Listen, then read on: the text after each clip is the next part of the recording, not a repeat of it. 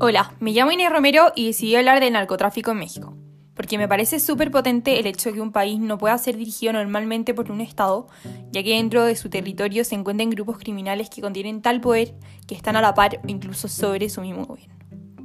Junto con esto, que se afirme que el narcotráfico es un proveedor económico muy fuerte en América, que incluso en México es uno de los principales actores sociales.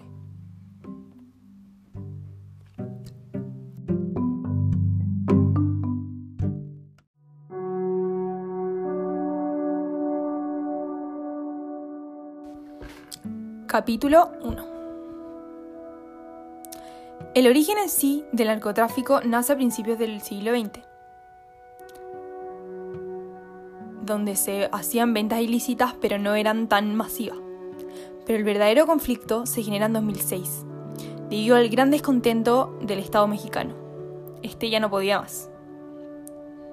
Porque el narcotráfico estaba generando muertes civiles, tomas de ciudades, soborno, entre otras cosas además de las ventas ilícitas.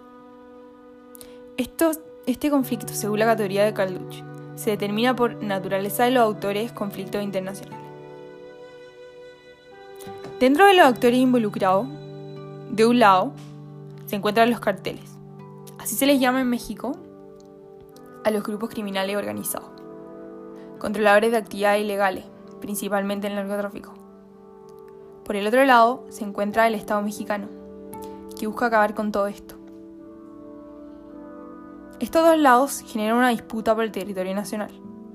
México, debido a la, a la exportación de productos ilegales, ha generado una inmensa red de tráfico a lo largo de todo el mundo, no dejando a ningún continente de lado.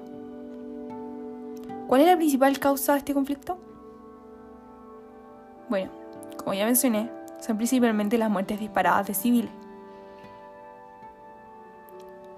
Falta de control del territorio nacional y falta de eficiencia del Estado. ¿Cuáles son las consecuencias del conflicto?